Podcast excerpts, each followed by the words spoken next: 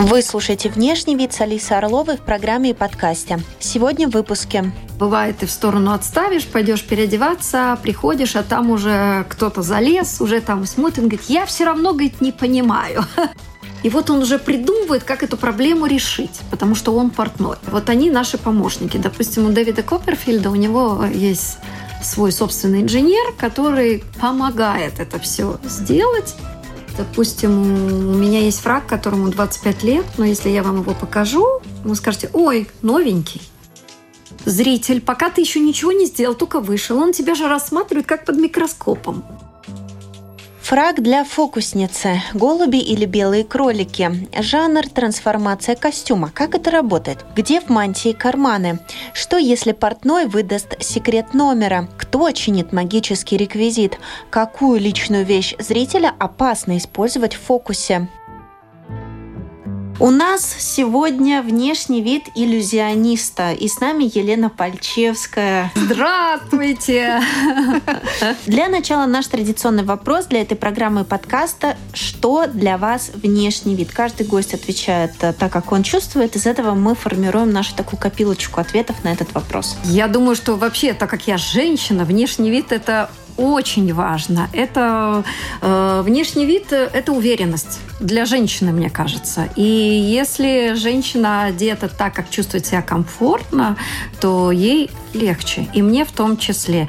И, естественно, одеваюсь я тоже в зависимости от своих ощущений и, возможно, рода деятельности. Одеваться по-весеннему – мне это придает настроение. И а позитивные эмоции – это такое лечебное средство. По какой одной вещи можно узнать э, в вас фокусника, мага, иллюзиониста. То есть одна вещь, которая об этом сигнализирует. Если мы одну именно выделим. Ой, для иллюзиониста это так просто. Ну, можно взять либо цилиндр. Вот лично у меня есть фраг, но низ не брюки, а элегантная юбка.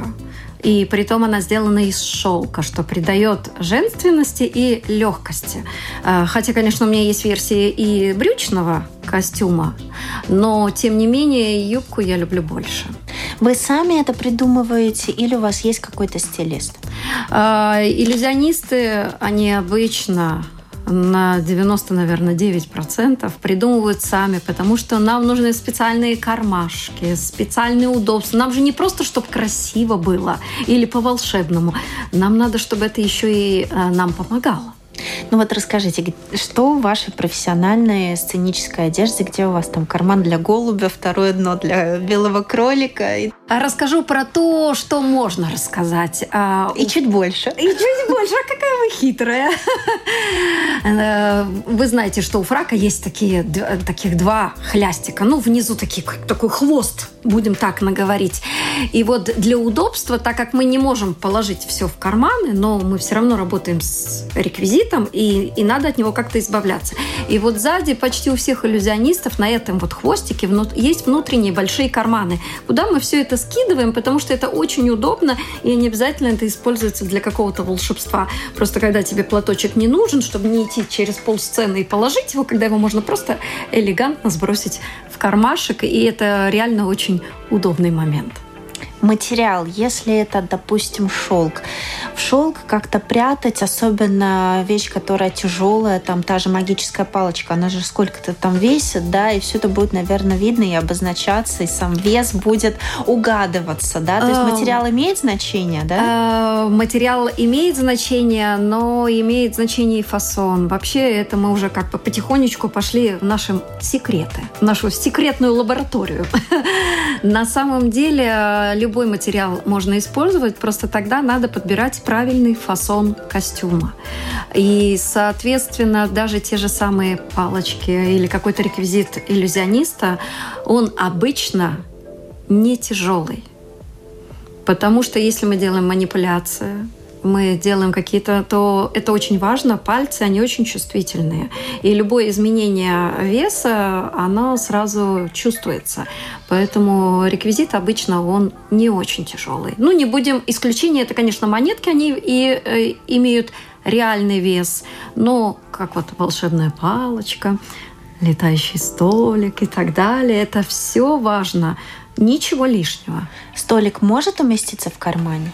Ну, да, есть такой реквизит, да, он может уместиться в кармане и потом так эффектно появиться, конечно. А где этот карман? А вот про это я вам не скажу.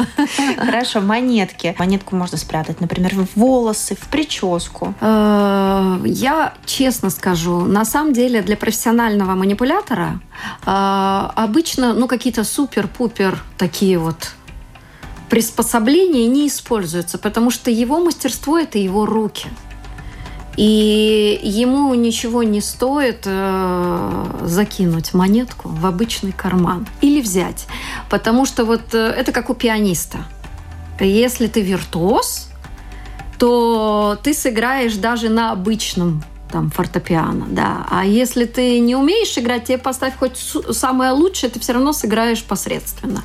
Понятно. А, случай, когда карман находится на теле другого человека, то есть, допустим, пара выступает, э, маг и ассистентка или иллюзионист К и ее ассистент.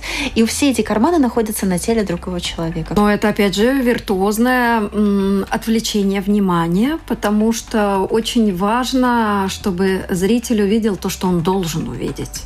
А, и мастерство иллюзиониста а, в этом-то как раз и проявляется. Потому что те движения, которые не должны быть заметны, они не должны быть заметны. И мы же, наша профессия, она подразумевает, что мы вас э, э, как это сказать, опускаем в страну грез, в страну волшебства. И поэтому наша задача, чтобы ничего не заметили лишнего. Но, то есть, технически э, костюм ассистента может быть важнее, чем костюм человека, который показывает этот фокус? Обычно иллюзионисты все-таки э, склоняются к классическому варианту и все свое ношу с собой. Это вот именно вот про это. То есть мы говорим, потому что э, на самом деле тоже, если, допустим, иллюзионист использует ассистента, который ему помогает, не просто поднести реквизит, а действительно участвует, как говорится, незаметным ассистентом, а, то это тоже очень большой риск. Он может, э, во-первых, он должен очень хорошо знать программу, он четко должен знать, что он должен делать. Это знаете как? Это как у гонщиков. Есть штурман, а есть водитель. И они друг от друга очень сильно зависят. То есть водитель слепо доверяет штурману, не задавая лишних вопросов. И вот представляете, если штурман заболевает и садится на... Ну, они не сработаны, и, конечно, тогда ляпсусы неизбежны. Э, часто я видела номер, э, привлекательная ассистентка в супер быстром темпе должна менять э, свои платья. Трансформация костюмов. Даже есть у этого номера определенное название, да? На самом деле даже а, а, одни из артистов вошли в книгу рекордов Гиннесса, потому что они за максимально короткий срок поменяли максимальное количество костюмов. А, то есть и для зрителей они очень зрелищны, потому что это очень ярко. Вот как появление голубей, так и вот смена костюма – это очень яркое направление в иллюзионизме. И э, на самом деле оно популярно уже давно. И, ну, учитывая, что мы следуем моде, да, то есть э, вообще наряды для нас, и э, для женщин особенно, это вообще такой приятный момент. И шопинг, и так далее. Вот, поэтому это всегда ценится. То есть если артист обладает э, возможностью продемонстрировать демонстрацию, трансформацию костюмов, то, конечно же, зритель этого воспринимает на ура. Это трансформация, так как мы это понимаем, то есть эти платья действительно в момент выступления трансформируются, или это все разные, и один снимается, другой остается? Как это Ну, вы меня уже спрашиваете такие моменты, которые я не могу ответить. То есть э, это не какая-то компьютерная графика, это не какой-то там, я не знаю, такой симбиоз, там 20% старого, там 30% нового. Это не световые какие-то эффекты? Нет, нет. То есть это реально артист меняет костюм. Ну, есть, свое, конечно, свои секреты. Если на каком-то этапе что-то застрянет, э, как, как, как будет артист, профессионал выходить э, из этого положения? Обычно трансформацию работают э, в паре потому что одному работать очень тяжело, и, и есть два варианта в паре. Пара невидимая, да, и которая как бы за кулисами помогает, и, или на сцене два. И у них есть, конечно, определенные Э, как я говорю, подушка безопасности, потому что у иллюзиониста нет права на ошибку. Но ошибки, они неизбежны, мы не роботы, и, э, и, и у нас было, что прямо во время шоу ломался реквизит, потому что это все-таки ну, физические предметы, физическое, что может, все, что может порваться и так далее. Э, поэтому есть определенные прорабатываются моменты, как из этого выкручиваться, если создается такая ситуация. А, конечно, это уже не будет так эффектно, но иллюзионисты хранят свои секреты. И если вдруг происходит такой форс-мажор, то номер может просто стать короче. Кто-нибудь из зрителей когда-нибудь подходил, пытался разглядеть? То расскажите, что у вас где, проникнуть в тайну. Обычно это больше связано не с костюмами, а с реквизитом. И да, да, да, бывает, ты в сторону отставишь, пойдешь переодеваться, приходишь, а там уже кто-то залез, уже там смотрит, говорит, я все равно, говорит, не понимаю. Ну, мы тоже же не вчера родились, и мы понимаем, что можно показывать, что нет. И если мы оставили, значит, это можно смотреть. Все равно ничего не поймешь, да? Да. Цилиндр, мантия – это такой уже устаревший да, комплект? На больших сценах э, цилиндр наверное, крайне редко используется. То есть артисты, которые выступают на театральных сценах, у них, им это уже нет, в этом нет необходимости. Э, во-первых, сейчас уже очень красивые световые решения, большой экран и иллюзионист, то есть он как будто бы закидывает в экран, и там оно появляется, или он оттуда берет. Это реально очень эффектно и нравится зрителям, но монтировать такое оборудование крайне проблематично. Поэтому не все иллюзионисты это показывают, потому что для артиста тоже надо быть еще и мобильным. И когда ты продюсеру, который находится э, я не знаю, 2000 миль отсюда, говоришь, что твой реквизит весит 450 килограмм, он говорит, ну да, мне надо подумать, смогу ли я вас пригласить, потому что перевести оборудование – это дорого. Гонорар артиста дешевле, чем чтобы артист вместе с реквизитом доехал до этого театра. И у нас очень немногие артисты могут себе позволить гастролировать э, э, с полным, как говорится, амбундированием. Такой был случай реальный, когда мы уже были на грани подписания договора с Португалией. Они покупали 23 шоу.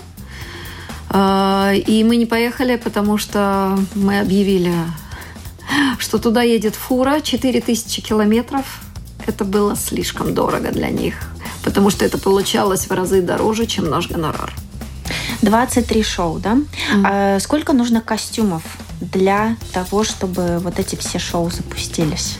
У нас было, так как у нас была программа, вот возьмем, допустим, а, «Магия сегодня и здесь», у нас было 16 позиций, то есть 16 отдельных театрализованных сцен – программе. И, соответственно, значит, 16 комплектов э, костюмов. Комплектов, то есть не костюмов, а комплектов. То есть если на сцене 5, значит 5 комплектов. Если на сцене 2 человека, значит, то есть 16 комплектов.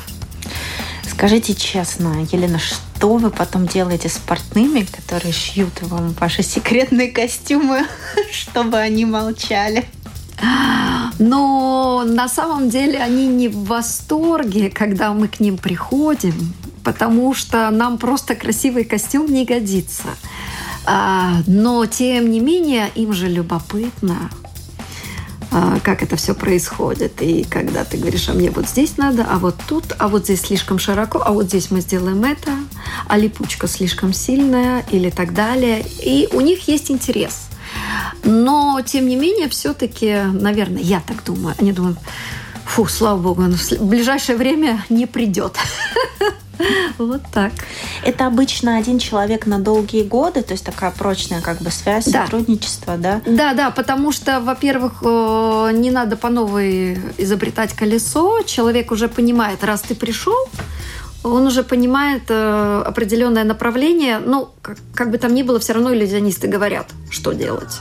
Кроме э, трансформации с костюмами. Там есть специальные мастера, которые на этом специализируются, потому что э, в этом случае они наши помощники. То есть они своего рода костюмные инженеры. Потому что ты вот приходишь, говоришь, ой, а вот меня в прошлый раз нашел, а вот тут немножко зацепилось, и вот он уже придумывает, как эту проблему решить, потому что он портной.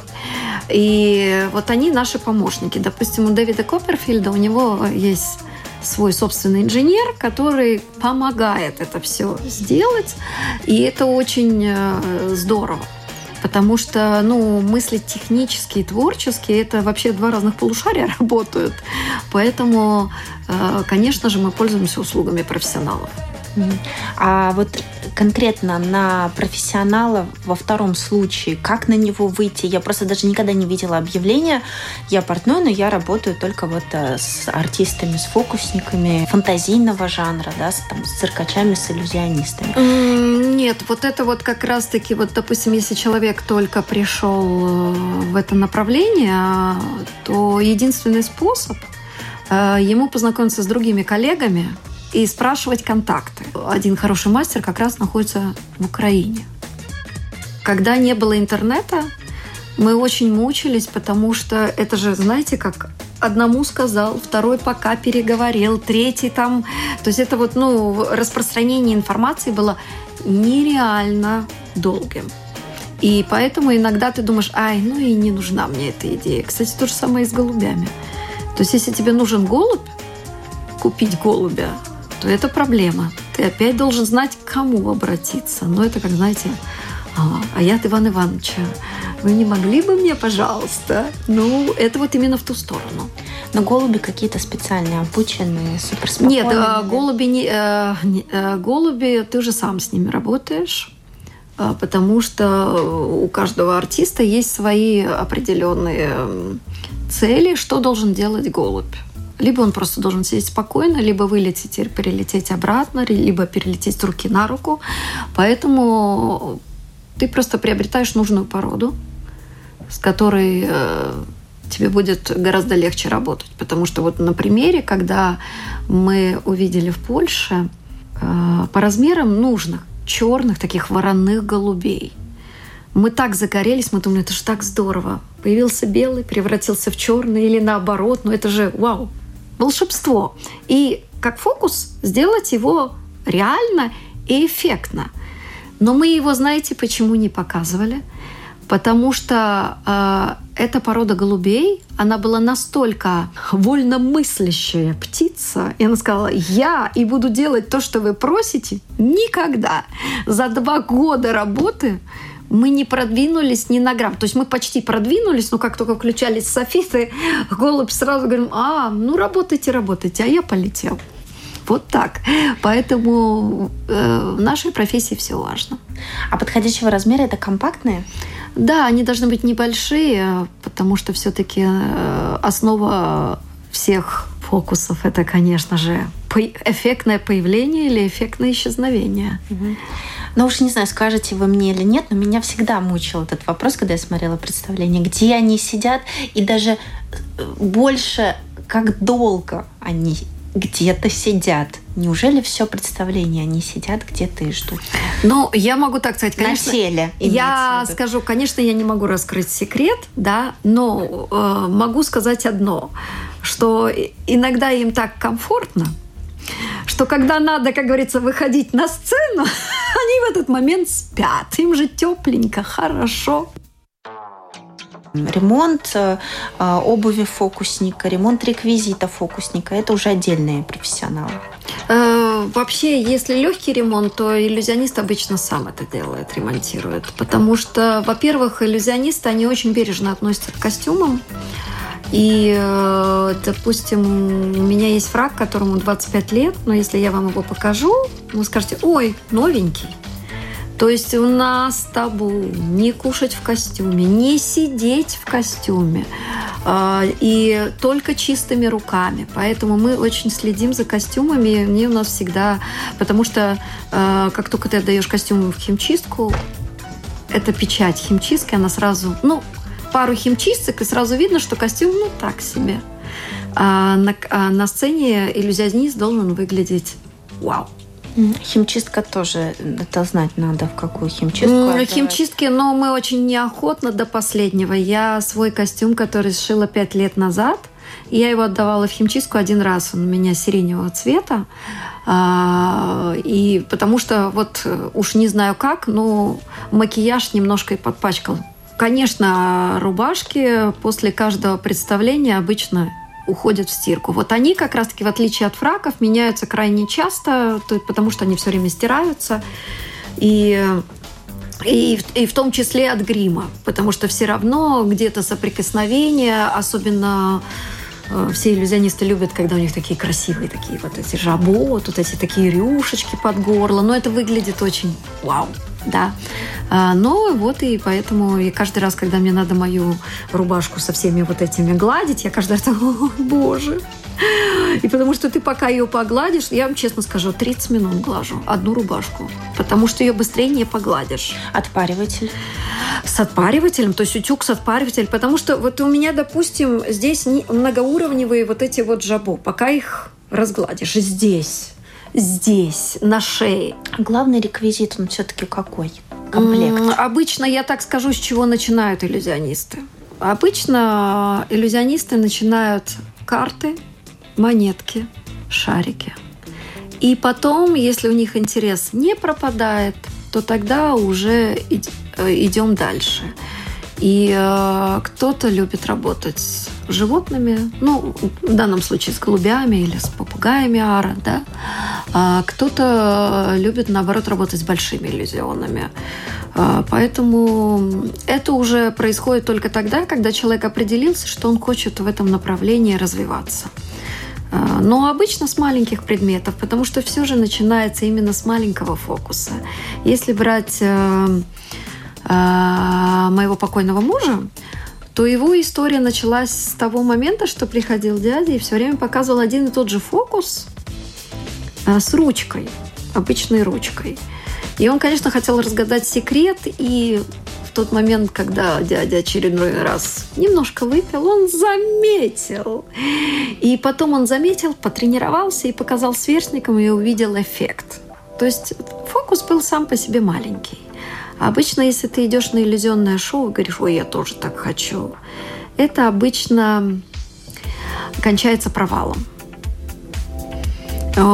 Так как я очень много преподавала детям эту науку, я заметила, что если человек а, начинает с большого, то вот как, знаете, как сначала начинаем с гам, потом этого, а ему уже хочется сразу, чтобы вот вышел, и сразу все упали от восторга. А вот это так не получается. Надо mm-hmm. тренироваться, и дети очень быстро думают, что через месяца два они четко понимают, что, извиняюсь за сленг, халявы не будет. И вот тут у них интерес пропадает. Сначала, пожалуйста, гаммы и этюды. Да, именно так. Потом именно... все остальное, да. Ну, Потом конечно. уже большие формы. Э, движение, пластика, походка. Ну, если мы берем профессиональных артистов, то, конечно, они занимаются и хореографией. Это обязательно, потому что когда ты артист должен себя вынести на сцену. Он должен выйти, и все должны поверить, что перед ними настоящий артист, который сможет их удивить. И вот это очень важно. А, актерское мастерство. Если ты не актер, если ты технически показываешь фокус, ты не произведешь того эффекта, который мог бы произвести. Но вы представьте себе любого актера, который безэмоционально прочитает текст. Ну, никак будет, правильно? Ведь все в этих тональностях играет роль. Руки. Какую роль играют руки? И что вы делаете с руками, лично вы? Конечно, ногти, э, длинные ногти, они мешают. э, должна остаться чувствительность пальцев. Это прям как у хирурга. Э, и, естественно, если иллюзионист, который занимается манипуляцией, а дома после работы занимается тяжелой работой, то это, безусловно, делает его менее чувствительным, и, соответственно, ну, он может провалить шоу. Поэтому я думаю, что это как и для хирурга, это все важно. Руки надо беречь, но длинный маникюр, если мы говорим про манипуляцию, но он неприемлем в шоу однозначно. Если же, допустим, ассистентка, она работает в больших иллюзионах, тогда да, почему нет? Но опять же, если они в танце танцуют, то длинным ногтем можно случайно поцарапать партнера, поэтому я думаю, что тут очень сдержанно.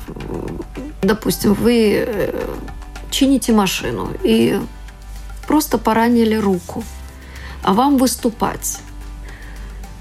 Пускай это не сильно, но визуально-то вот тут какой-то пластырь, и это портит восприятие образа, это портит. Знаете, ну представляете, вот человек сюда зайдет, он аккуратно одет, красивый, но у него синяк под глазом. Все. Все остальное перечеркивается. Вы видите только синяк. Согласны? Вот и тут то же самое. Представляете, выйдет артист, даже ассистентка, пускай она будет сногсшибательная, но если у нее будут порванные колготки, вы уже ничего не видите. Вы думаете, ну как так? Не могла колготки поменять? Ну, я вам честно скажу. Обычно я на, почти на каждое шоу одеваю новые колготки. Потому что это важно. Даже зацепка, она все равно, если у тебя, допустим, зритель находится достаточно в близком расстоянии от тебя, то это все равно ну, эффект дает. Потому что зритель, пока ты еще ничего не сделал, только вышел, он тебя же рассматривает как под микроскопом. Потому что он оценивает твой лук, да, и потом он уже делает вердикт неплохо. И это плюсик легче работать. Потому что если ты получаешь эти плюсики за все, как вышел, как выглядишь, как улыбнулся, э, твой рейтинг растет и легче удивлять. Ну, это так есть. Ну, а как-то э, это значит свою жизнь все время подстраивать под выступление. Не там, не знаю, ни чернику не пособирать потому что руки будут фиолетовые. Ни картошку не пожарить, можно обжечься, все. Я сегодня это не делаю, потому что завтра я вот выступаю, допустим, с картами будет. Ну, не совсем так уж прямо серьезно, да. Готовлю я и режу, и все это я делаю, и в земле ковыряюсь. Ну, просто, конечно, я использую там, где я могу сберечь руки, я, конечно, одеваю перчатки. Это безусловно. А, ну и бывают такие моменты, конечно, выходишь с пластырем на пальце, ну что делать? Ну, бывает такое. Но в эти моменты, также даже когда вот эта простуда вдруг неудачно, и вот это вот я всегда, вот для меня это, боже, как, и у меня всегда, я как только чувствую, чуть почесалась, сразу килограмм, потому что я понимаю, что для сцены это будет, ну, не так. Есть ли фокусы в программе? А, существуют ли такие, когда нужно взять чей-то элемент гардероба да. у зрителя, ну что-то контактное, да, и как-то его использовать? А, у меня есть такой фокус, который я до сих пор показываю, именно как раз с мужским пиджаком. Вот. Но, знаете, нет у меня волнения вообще. Никакого. Потому что я, пони... я же оцениваю все риски до того, как мы начинаем демонстрацию. Мы знаем э, худший сценарий ну, не будем брать фантастические сценарии, что вдруг я как-то сделала тройной пируэт, тут где-то пролетала крючок, зацепилась вместе с этим, ну, не будем такие. А, вот, поэтому я спокойна. Скорее зритель волнуется, но он волнуется не, не за пиджак, э, за костюм, он вообще просто волнуется, потому что он не знает, чего ожидать. Но нам-то это и надо. А возьмете ли вы в разработку фокус, если вот этим реквизитом должна стать какая-то дорогая ценная вещь? Ну вот что-то обручальное кольцо. Может же всякое случиться, оно может куда-то упасть, куда-то провалиться. И как потом э, так сказать, возмещать этот ущерб. Mm. Или что-то поджигать, например, вы не будете, там какой-то ну, шарфик я вам, Диор. А, я вам честно скажу, иллюзионист не будет излишне рисковать тем более чужой вещью. Он может рисковать своим имуществом, но не чужим, потому что первое правило иллюзиониста – ты должен вызвать улыбку или удивление, но приятное удивление да. А, поэтому любой трюк, который иллюзионист показывает, как бы это ни казалось зрителю, все равно это все под контролем. Допустим, вы пишете новую книгу, какая-то уже будет Какая? Четвертая. Четвертую я уже заканчиваю, уже чуть-чуть. Я осталась совсем чуть-чуть. Да. И в ней вам нужно создать такой убедительный образ современного иллюзиониста да, 21 века. Как вы его бы описали? Современный иллюзионист?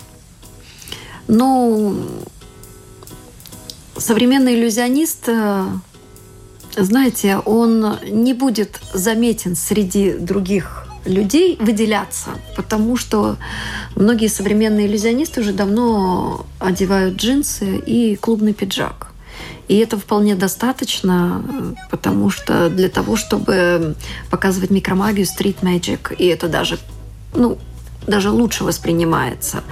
Э, если же он работает на сцене, то да, фрак это немножечко все-таки уже устаревший вид одежды, и он больше подходит именно либо для каких-то специальных отдельных шоу, но если мы говорим про театрализованные, то, скорее всего, это будет э, что-то очень обычное, костюмы, которые используют в любом ну, разном спектакле, и они могут быть абсолютно разными.